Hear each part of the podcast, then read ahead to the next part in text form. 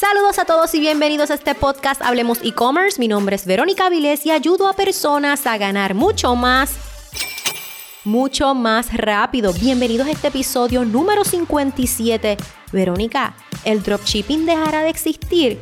Hoy vamos a estar comenzando una serie de tres episodios donde te voy a estar hablando de todo lo que necesitas saber acerca del dropshipping, lo bueno, lo no tan bueno, qué se requiere, para qué se utiliza, cuáles son sus ventajas, cómo encuentro productos potenciales, cómo puedo vender mucho más haciendo dropshipping y muchos otros detalles. Así que bien pendiente. De nuevo, es una serie de tres episodios. Comienza, ¿verdad? En este número 57 58 hablamos de cómo encontrar productos potenciales y número 59 vamos a hablar de cómo vender más haciendo dropshipping. Así es que usted terminando este episodio, suscríbete a mi podcast Hablemos e-commerce para que puedas enterarte con rapidez cuando los próximos episodios estén por lanzarse. También si estás conectado, estás escuchando este episodio de podcast, haz un screenshot, etiquétame las historias de Instagram como Verónica underscore Aviles para así agradecerte que eres parte de este podcast.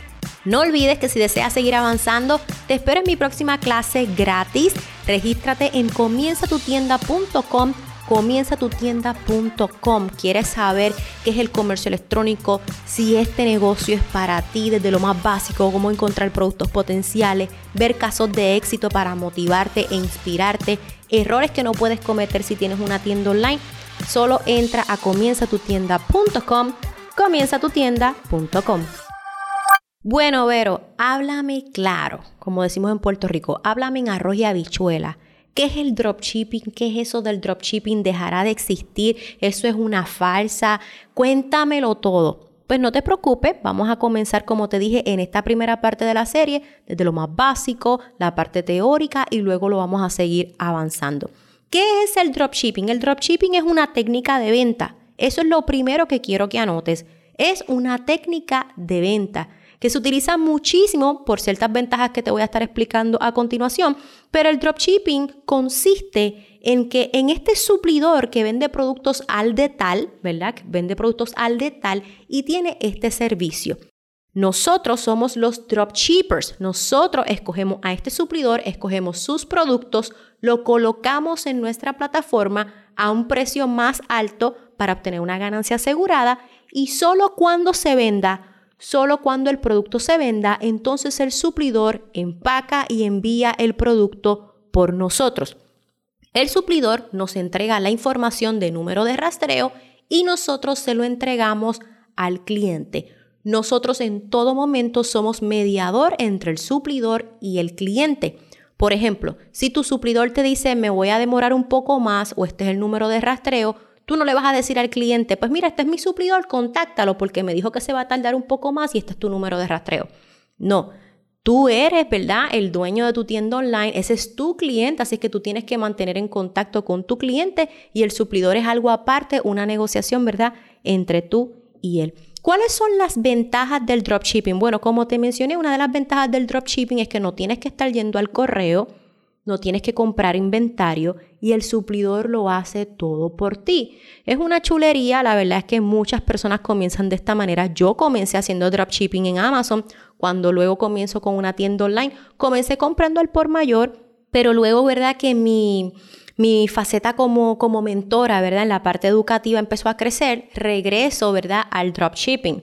Este, por obviamente la ventaja que tiene de que no tengo que estar empacando órdenes, sino mi suplidor lo hace, por todo, lo hace todo por mí, ¿verdad?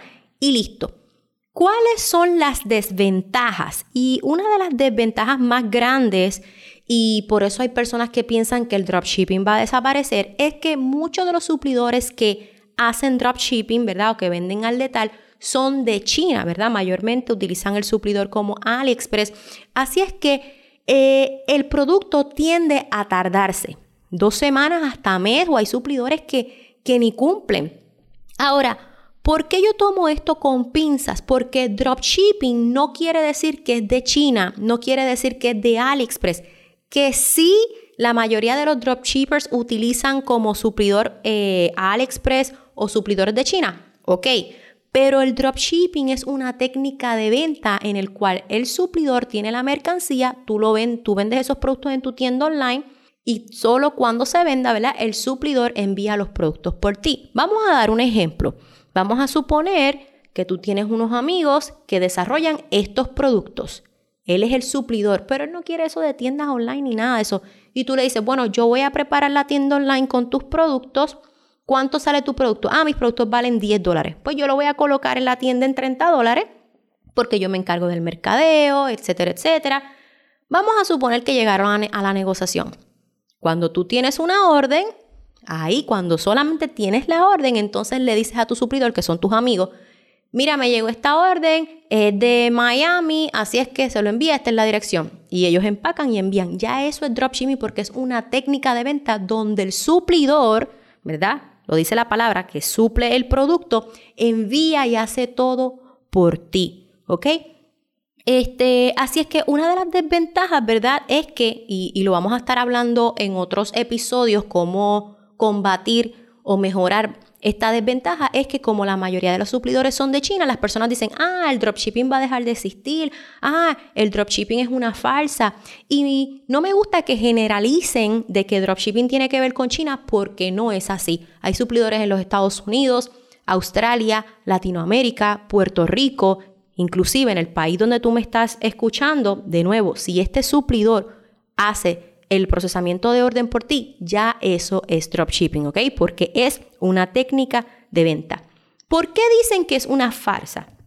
Bueno, porque hay personas, recuerden que yo siempre les he dicho, el comercio electrónico es un negocio real y serio. Y hay muchas personas que comenzaron a utilizar, por ejemplo, tiendas online, vamos a suponer como Sara, este, tiendas online que son reconocidas, este, Walmart, em, vamos a suponer Beth Bath and Beyond, entonces eh, colocaban esos productos en la tienda online y cuando las personas compraban le llegaban la caja de Walmart, de Zara o de cualquier otra marca y hasta con la factura.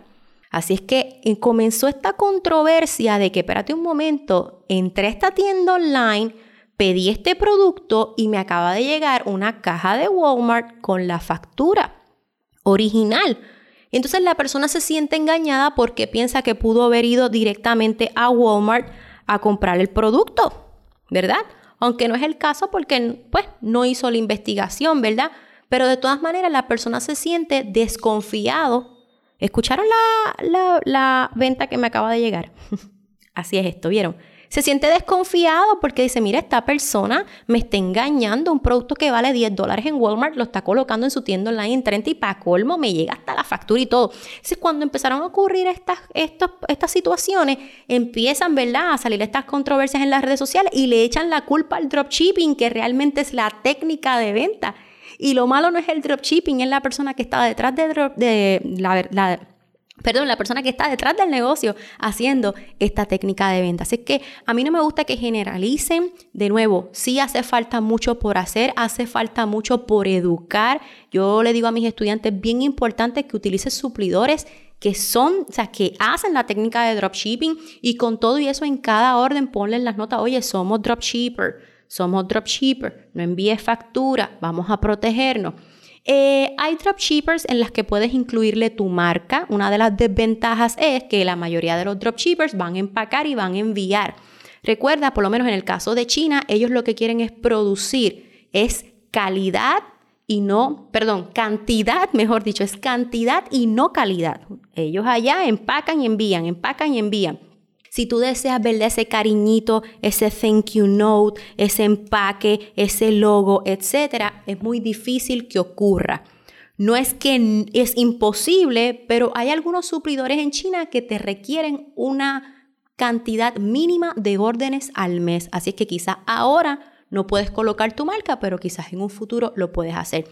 Nuevamente, ¿Cuáles son las cosas entonces que necesitas? Pues obviamente necesitas tener tu tienda online, tu nicho, ¿verdad? Tu cliente ideal, encontrar tu producto potencial y mirar un suplidor que venda al detal y tenga este servicio de dropshipping. Y yo sé que una de las preguntas que me vas a decir, pues, pero entonces, ¿qué producto puedo vender? ¿Cómo sé cuál es el producto potencial? Bueno, eso te lo voy a enseñar en la segunda parte de esta serie de dropshipping que sé que está súper interesante. Si te gustó, dale un screenshot, etiquétame en las historias de Instagram como Verónica underscore Avilés. Y si quieres seguir avanzando en este tema, si quieres seguir conociendo acerca del dropshipping, cómo se realiza, te espero en mi clase gratis en comienzatutienda.com comienzatutienda.com. Ahí estaremos hablando de muchas alternativas este, y de productos potenciales. Así es que regístrate en comienzatutienda.com. Comienzatutienda.com. Esto es todo por este episodio. Te espero en el próximo. Suscríbete al podcast para que te llegue esa alerta, esa notificación de cuando llegue la segunda parte de esta serie. Hasta la próxima.